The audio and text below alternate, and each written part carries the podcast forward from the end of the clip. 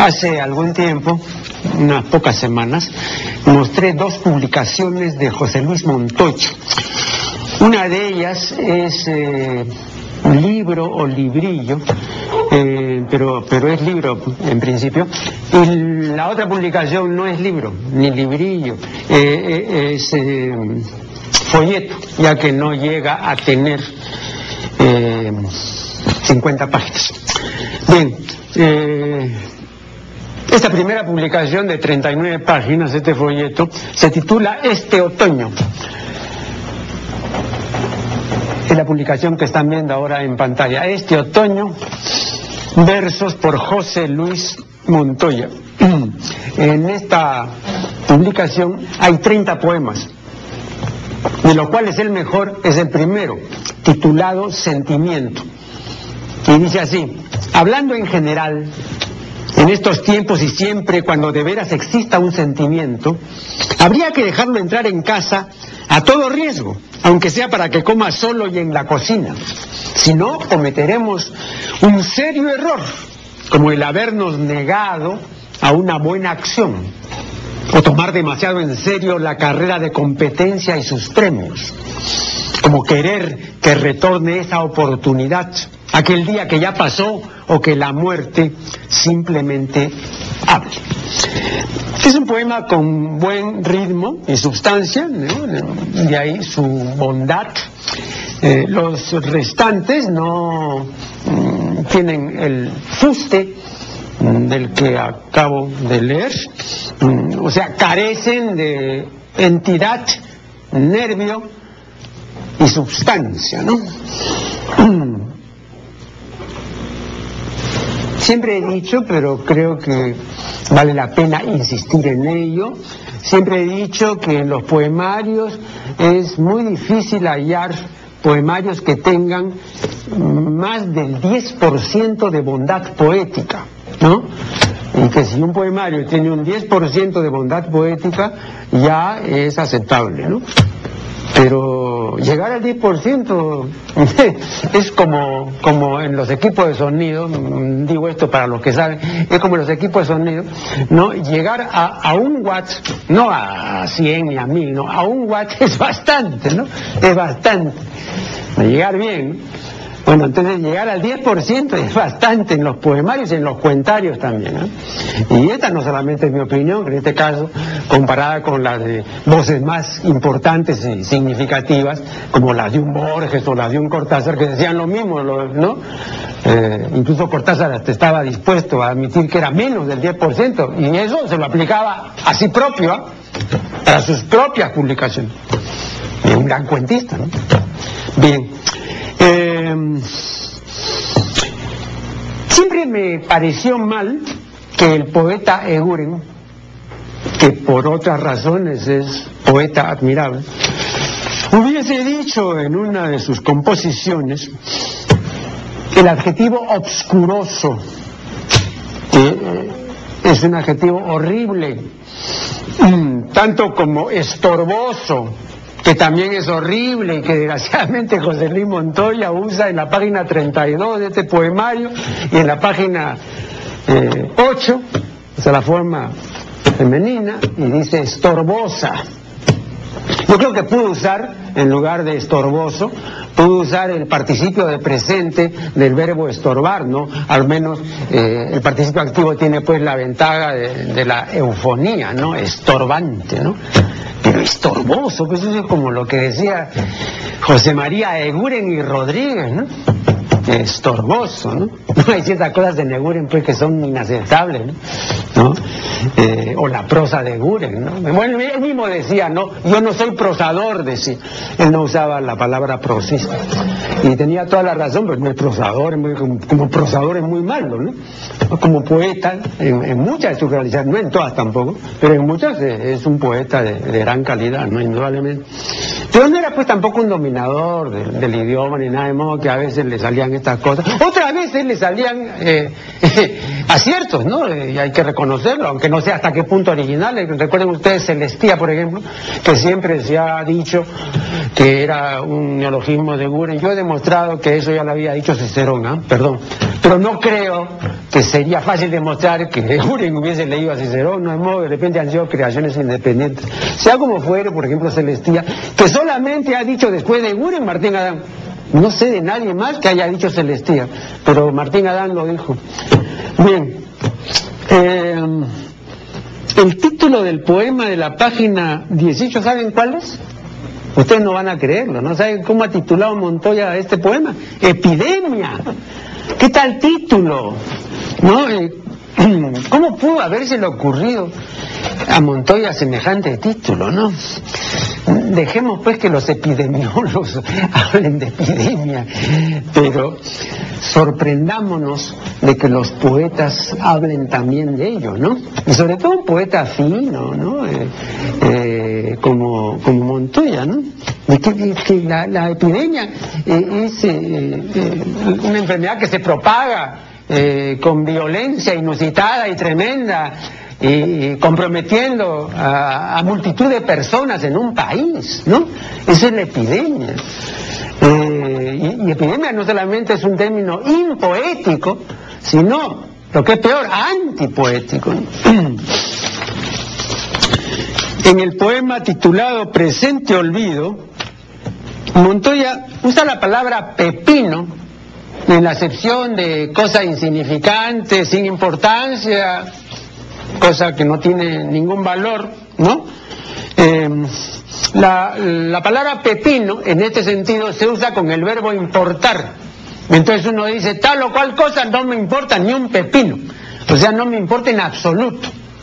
No me interesa en absoluto. ¿No? Es un coloquialismo. Pero este coloquialismo no se puede usar en poesía. Porque aplebeya la expresión. ¿no? Eh, la, para usar un término que le gustaba, un verbo que le gustaba usar, incluso creo que fue el creador, eh, aunque era una creación fácil, este, el verbo ramplonizar. Eso lo, decía Unamuno, ¿no? Esto ramploniza esto otro, decía Unamuno, ¿no? Claro. No sé si lo ramploniza, pero pues lo...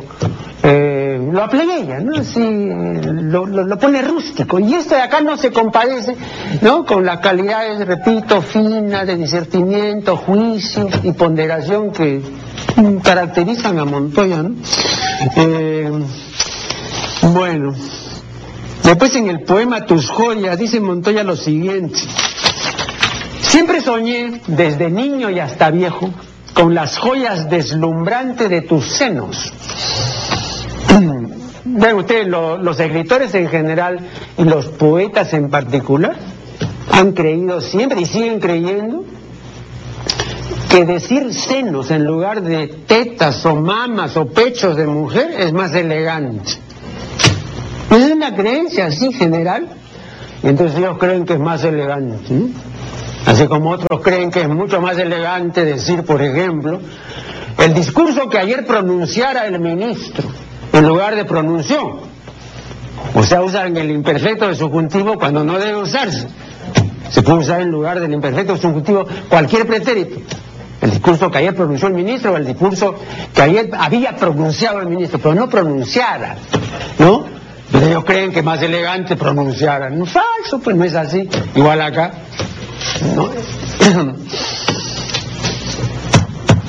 El diccionarista Juan Corominas, en su monumental diccionario crítico etimológico de la lengua castellana, dice, refiriéndose a este uso de seno por teta o mama o pecho de mujer, dice que esto, y repito su propia palabra textualmente, dice que esto es un grosero galicismo.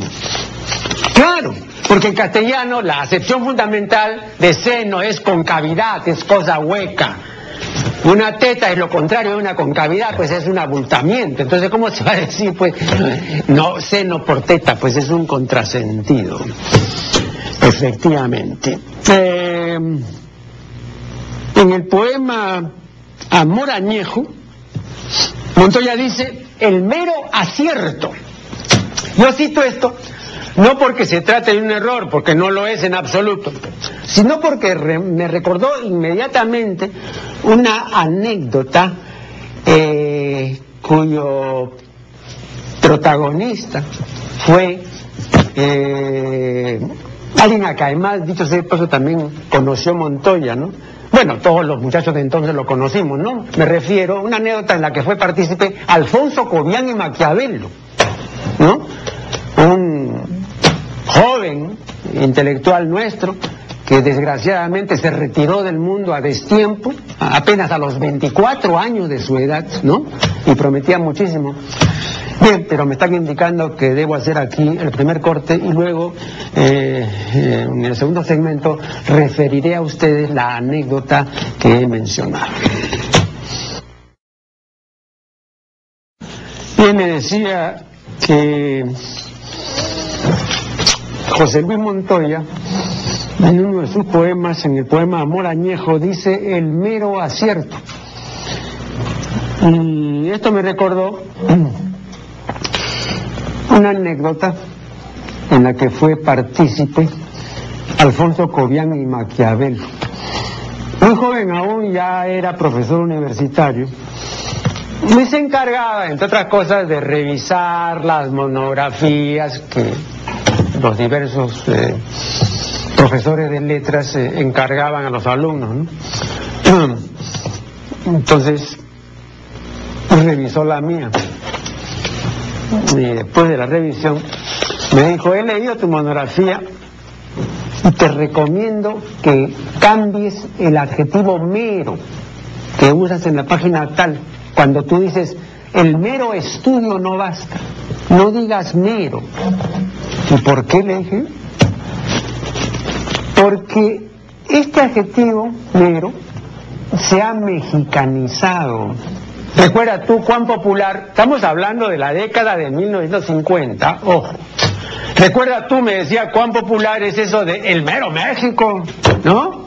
Además, cuán popular es, efectivamente era, así, la música mexicana.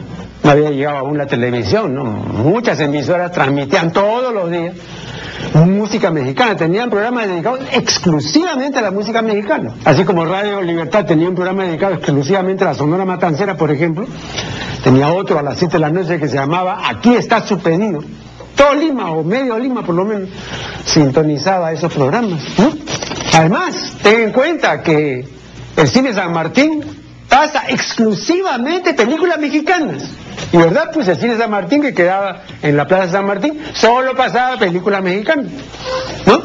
Entonces, bueno, había cuenta de todos estos hechos, ¿no? Tenemos pues al mero México hasta en la sopa. Cuando vino aquí, y eso lo recuerdo, yo estaba muy, muy joven, eh, muchachito, eh, cuando vino aquí Miguel Aceves Mejía, vean ustedes ese, ese Miraflores entonces, se paseaba por la avenida Larco en un caballo blanco, entonando una serie de composición que se llama Orgullosa y Bonita, y la gente aplaudía, ¿eh? ¿no? Lo recuerdo perfectamente, gustaba mucho. Gustaba mucho la música mexicana. Eh, entonces eh, me dijo, pues esa es la razón, se ha mexicanizado. Oye, le dije, pero es un adjetivo que nos viene de latín y está en la diccionario de la academia, es una voz correcta. Sí, está bien todo eso, pues, pero se ha mexicanizado. Entonces, en lugar de decir mero, di pues puro o simple, ¿no? Di pues el simple estudio no basta, o el puro estudio no basta. Gracias, le dije, voy a seguir tu consejo, pero no voy a decir puro ni simple, voy a decir el solo estudio no basta. Ah, muy bien, me parece muy bien, me. Esa es la anécdota que quería referir. Y por eso verán ustedes que muy pocas personas aquí, al menos aquí, no, no lo he comprobado en otro sitio, pero aquí al menos muy pocos escritores dicen mero. ¿no? Muy pocos escritores dicen mero, porque está, muy, todavía mexicanizado ese adjetivo. Bien, después en la página 27 el título del poema es Anomia del amor. Vean, el término anomia lo introdujo en sociología el célebre sociólogo francés Émile Durkheim, en una obra de 1897 habla de lo que él llamaba suicidio anómico. Él es el padre de la anomia, ¿no? Eh, ni el sustantivo anomia ni el adjetivo correspondiente anómico que pueden usar en poesía porque son voces propias de la jerga sociológica. Tampoco es voz poética la palabra capitalista. Y sin embargo, Montoya la usa en la página 32 de su poemario. En poesía no se puede decir capitalista, pues tampoco se puede decir, ah, no, vean, del capitalismo y de, los capitalistas pues se ocupan las doctrinas económicos sociales. Pero no tiene eso nada que ver en poesía, pues no, en absoluto. Bueno, eso es lo que concierne a este libro, a este poemario titulado Este otoño, ¿no? Este año, Montoya publicó un libro que combina relatos y versos que se titula Atardecer, que es este. Atardecer. Relatos y versos de José Luis Montoya. Eh, cuatro relatos y 18 poemas. Y en la página 33 Montoya usa el verbo atiborrar, que significa llenar de borra una cosa hasta repletar esa cosa con la borra, o sea, con una lana tosca, basta, con vea, no con V, basta. Por ejemplo, se pueden llenar con borra los colchones, los cojines y las pelotas también. Esa pelota que llaman la pelota de trapo, esa es una pelota que tiene borra adentro, ¿no? Pero ¿cuál es la poeticidad del verbo atiborrar? No tiene ninguna poeticidad. Pues. Este verbo es tan impoético como el sustantivo escombros que Montoya usa en la página 39. A ver, díganme ustedes qué poesía, qué poeticidad puede encerrar el vocablo escombros. Es un vocablo de la jerga de los albañiles, ¿no? Se refiere pues al desecho, a la brosa y al cascote, que queda pues todo eso en una obra de albañilería, ¿no? Entonces, ¿qué pertinencia puede haber en, poesía, ¿no? Con respecto a este vocablo escombros, ¿no? ¿no? Realmente la, eh, la, palabra escombros en poesía es completamente impertinente. Y dígase otro tanto de la expresión eras geológicas que usa Montoya en la página 41. Dejemos que los geólogos pues nos hablen de las eras geológicas, ¿no? Pero los poetas no tienen por qué decirlo. Y sin embargo Montoya, que es poeta, lo dice. Bueno, aquí concluyen mis observaciones críticas relativas a dos libros de José Luis Montoya, ¿no? Eh, yo, sé que él sabrá apreciar estas críticas, ¿no? Eh, no, creo que le molesten estas críticas. Eh, y son mucho mejores pues que, los elogios. Y sobre todo que, el hecho de prodigar una serie de eh, encomios que no siempre eh, se, se, conexionan bien con la realidad no en este caso hay varios defectos de forma. Eso es lo que resta calidad al fondo siempre el fondo y la forma tienen que ir de consumo y bien, ¿no? Pero cuando hay estas pifias y, estos desbarramientos, entonces no van bien, pues si no van mal, y sufre todo el poemario, lógicamente. Vean, Adolfo Bioy Casares en sus extensísimas conversaciones con Borges, 1650 y tantos páginas, yo las he leído, soy una de las siete personas en una población de, 10 millones, eh, una de las siete personas que ha leído completa, que, ha leído completas estas conversaciones, muy interesantes además. bueno, eh, Adolfo Bioy Casares refiere que él en su juventud solía recitar las coplas a la muerte de su padre de Jorge Manrique, ¿no? Una composición del siglo XV. Pero que cuando llegaba a aquella parte donde el poeta dice, avive el seso y despierte, ¿no? bueno, cómo se pasa la vida, están callando, etcétera. Pero esa parte, ¿no? Avive el seso y despierta. Entonces dice Casares, yo, yo pronunciaba la palabra seso rápidamente, porque me parecía terrible que figurase ahí. Era una remisión orgánica, ¿no? Claro, no le gustaba nada, tenía razón. ¿A qué se refiere eso? ¿No? a la masa encefálica, ¿no? A la masa contenida en la cavidad del, del cráneo, la cavidad craneana, ¿no? Una masa, pues, de, tejido nervioso. Ese, es el seso, ¿no? Y no creo, no, porque no me digan que, la gente del siglo XV este, sabía perfectamente que no se refería a esa realidad orgánica, sino al juicio, al discernimiento, al entendimiento, ¿no? A la sensatez y perspicacia. No, pero que todo eso también se refiere a eso en un sentido figurado. No, no. Pero acá eh, eh, la significación orgánica es demasiado, eh, demasiado precisa y demasiado intensa. Entonces todo lo otro figurado queda en segundo plano. Bien. El,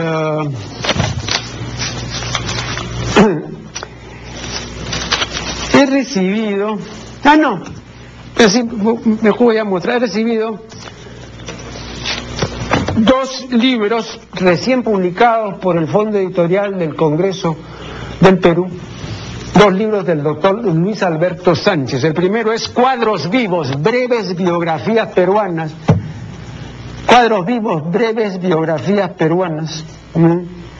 Eh, es una selección y estudio preliminar y notas de Hugo Ballenas, y después una nueva edición de Valdelomar o la Belle Époque, con una foto muy poco conocida, esta fotografía que está aquí en, en la carátula, una fotografía en la que se ve a Valdelomar detrás de el compositor Carlos Valderrama, ¿no? que como ustedes saben es el autor pues de La Pampa y La Puna, ¿no? Eh, bueno, voy a leer eh, nuevamente. Yo ya he leído estas obras, no la, de la Belle Époque, en la edición de México, y eh, estas otras biografías, porque son capítulos de las mejores realizaciones biográficas, biográfico-noveladas, en realidad, de Sánchez, ¿no? Como por ejemplo Don Manuel, y, eh, el señor Segura, etcétera, ¿no? El doctor Oceano, ¿no? Pero bueno, una relectura creo que siempre será tonificante, ¿no? A hacer acá una nueva pausa y ya regresaremos. A propósito de una exhibición de arte erótico celebrada en Madrid recientemente con la curaduría de em, Guillermo Solana, em, Mario Vargas Llosa publicó en el diario El Comercio un artículo titulado La desaparición del erotismo un artículo titulado La desaparición del erotismo el primero de noviembre del presente año. Bueno, Vargas Llosa explica que la destabuización de lo sexual ha traído consigo el empobrecimiento de lo sexual. Eh, no lo ha mejorado, sino al revés, lo ha degradado, lo ha envilecido, no como diría Unamuno, lo ha ramplonizado. Tenía que ser así porque Eros no solo vive de la novedad, sino también de la transgresión. Y para que haya transgresión tiene que haber prohibición. Existente la prohibición, existe también a un tiempo el placer de violarla. ¿no? Entonces, Vargallosa no hace sino mm, reformular lo que ya había dicho el famoso escritor francés Georges Bataille sobre el erotismo, ¿no? La necesidad de que haya prohibición para que haya también el placer de transgredirla. Entonces, esta posición de Batalla, Vargallosa, la hace suya. Para jugar con los términos como solía jugar el tunante Gamarra, ¿no? Eh, es mi fisonomía y es la fisono suya. Eso decía Gamarra. Es mi fisonomía y la fisono suya, ¿no? Ambos concordamos, en este caso concuerdan Jorge Bataille y Mario Vargas Llosa. Voy a leer aquí algunos eh, pasajes significativos del artículo mm, de que se trata, o como dicen los franceses, del artículo en cuestión. Dice, la desaparición de frenos y censuras, la permisividad total en el campo amoroso, en lugar de enriquecer el amor físico y elevarlo a planos superiores de elegancia, exquisitez y creatividad, lo banaliza, lo vulgariza y en cierto modo lo regresa a aquellos remotos tiempos de los primeros ancestros, cuando consistía apenas en el desfogue de un instinto animal. Un testimonio de ello es la extraordinaria pobreza del arte erótico contemporáneo que Guillermo Solana, Solano, pese a sus esfuerzos en la selección de obras para la muestra, no ha podido disimular. Es verdad que un Picasso o un Delvaux elevan considerablemente el promedio, pero la mayoría de las pinturas, vídeos o esculturas de artistas modernos representados son de una indigencia imaginativa lastimosa, cuando no de una triste idiotez. Y entre esta triste idiotez, Vargas Llosa menciona más adelante, por ejemplo, como muestra de erotismo moderno, ¿no? Una gran fotografía del jugador Beckham, ¿no? Echado, plácidamente y recostado, creo, eh, o, la mano puesta en, una en, un lado de la cara, algo así. No se consideró, ¿no? Eh, eh, erótico.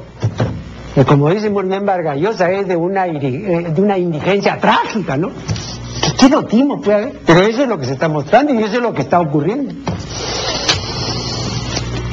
Este abaratamiento y degradación del erotismo en nuestros días es, vaya paradoja, consecuencia de una de las grandes conquistas de la libertad que ha experimentado el mundo occidental, la permisividad sexual, la tolerancia para prácticas y fantasías que antaño merecían el rechazo de la moral imperante y eran objeto de condena social y castigo judicial.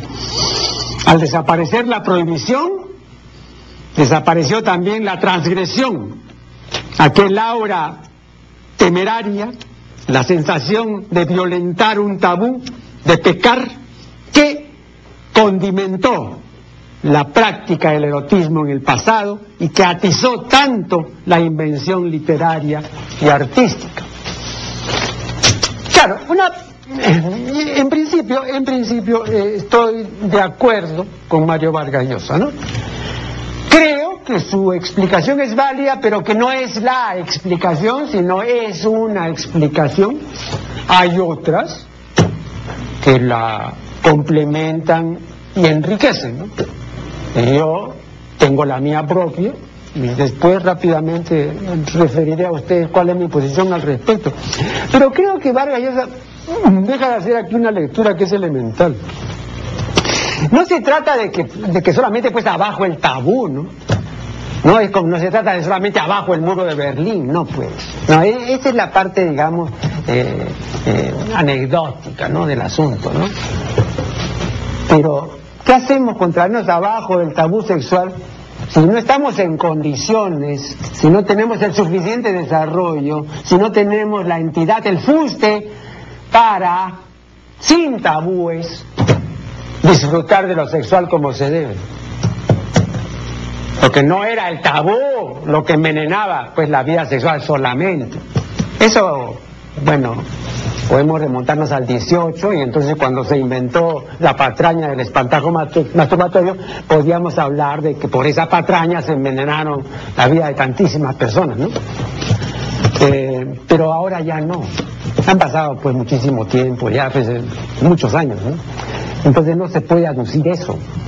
Pero el hecho sencillamente es de que abajo los tabúes, ya se cayeron los tabúes, ya no hay tabúes. ¿Y qué hace usted? Si no tiene una consistencia, si no tiene un contenido, va a malgastar lo sexual, va a producir, digamos, pacotilla en materia de arte erótico. Pasó lo mismo en el arte de la China, ¿no? Vean ustedes, el arte de la revolución, comparado con el arte de las antiguas dinastías, no tiene pues ni, para comenzar. ¿No? Entonces igual, aquí qué cosa hacemos con que abajo los tabúes ya no hay censura, sí, ¿y qué cosa va a producir usted? Ese problema, entre otros, ¿no? De, la, libertad de expresión en la democracia. Está bien, pues se le concede la libertad de expresión, ¿para qué? Para que cualquiera escupa inepcias, ¿no? Y profiera sandeces. No, pues. El otro día oía en la televisión venezolana, yo, yo quiero que se largue Chávez. ¿Para qué? Para ejercer la democracia y como la democracia me lo permite decir las estupideces que quiera. Decía un venezolano. Yo me libre una democracia así para decir estupideces o hacer sandeces, ¿no? O, ramplonizar todo hasta extremos patéticos. No. Esa es la consecuencia. No es que simplemente el uso de la libertad es mal uso. Así, el uso de esa libertad yo tengo también, por ejemplo, en, una, en, un gobierno apellido democrático, yo tengo la facultad de embrutecer a la gente, porque como embrutecer a la gente no está penado, entonces me dedico a embrutecer vía pues la televisión, por ejemplo. Pero no, ya, ya no es un problema de tabú ni un problema de norma, no, ni, ni, ni de anomia, como diría Durkheim. Es un problema de consistencia, es un problema de contenido, es un problema de qué tiene usted que base, sobre qué descansa para ejercer bien eso que ahora usted tiene. Ahora, el ejercicio sexual ahora es pues mucho más pobre que el ejercicio sexual mm, de la década de 1950 cuando había pues una serie de prohibiciones y una serie de cortapisas, ¿no? Ah, sí, definitivamente. ¿no? Creo que debió agregar eso, Vargas Bien, pero yo quería manifestarles que hay otra explicación. Porque no se trata solamente de que la destabilización de lo sexual envenenó el erotismo. No es así de simple. No se trata tampoco tan simplemente de decir que eh, el cristianismo dio veneno a Eros. Eso lo decía Nietzsche. Y que por esta causa no murió envenenado Eros, pero degeneró en vicio y en patraña y en simulacro. No, no solamente, eso es cierto, ¿no? Pero no solamente es eso, pues esa es una primera lectura, es una, es un approach, como dicen en inglés, pero no es toda la historia. Es igual acá, pues, ¿no? No es solamente de que maldita sea la hora en que nos rigió el tabú, y que ahora que se ha caído ya todo el imperio del tabú, viva la libertad y hagamos lo que queramos en materia sexual, no se trata de eso, pues. No, no, no es eso. ¿Qué hace usted dándole libertad a un analfabeto, por ejemplo? ¿Qué ejercicio va a hacer la libertad si no sabe leer ni escribir, si no sabe nada? ¿Qué hace usted con un indigente? No tiene un contenido, entonces, ¿qué cosa va a expresar? Bueno, entonces igual acá, pues. Repito, creo que pudo completar esa primera lectura válida, que también es la lectura, claro, la diferencia es que, que George Bataille dedicó todo un libro al erotismo, ¿no? y Vargas pues este es uno de los tres o cuatro artículos que ha dedicado al tema, ¿no? Hay una diferencia también ahí. Eh, mi lectura es la siguiente. Vean, creo que la revolución cibernética, informática, digital, computarizada e internetizada, esta revolución, ha traído consigo, entre otros males, el de la despersonalización. La personalidad es el conjunto de cualidades caracterizantes de una persona. Equivale, así en términos generales, a la identidad personal. Pero el asunto comenzó a desdibujarse y comenzó a modificarse, no con la revolución cibernética, sino con la aparición televisiva. Y entonces comenzó la creación de lo que Sartori llamó, con mucha propiedad, el Homo videns, que no existía plenamente aún en la década de 1950, pero que después existió. Entonces hay que retrotraer el caso a mediados del siglo XX. Entonces, ahí comenzó esta génesis de lo que después ha sido la norma en la postmodernidad, ¿no? Comenzó la génesis de la despersonalización que ahora ha llegado a la impersonalidad. Claro, repito, los cimientos de ellos son, son preinformáticos, son televisivos. La televisión sentó las bases del Homo videns. La evolución cibernética ¿no? se asienta en, esta, en, en estas bases, en estos cimientos preinformáticos. Un último corte y volveré sobre este asunto. La historia del Homo videns eh, durante los últimos 50 años es una historia compuesta de varias declinaciones particulares. Es la historia de una gran declinación general compuesta de varias declinaciones particulares. La asiduidad y pertinacia con que se ve televisión. Eh, ha originado el decaimiento ostensible de varias capacidades, la de abstracción, la discursiva y la simbolizante. Además, el relegamiento de la lectura y la desincentivación de la reflexión y el ensimismamiento. Entonces, como se comprenderá fácilmente, la adicción a la Internet no es sino una extensión ¿no? Eh, de esta adicción televisiva. Y tenía que suceder y ya sucedió. Entonces, posteriormente, todos hemos asistido al surgimiento de la llamada videocracia. Esta videocracia ha originado, entre otras cosas, ¿no?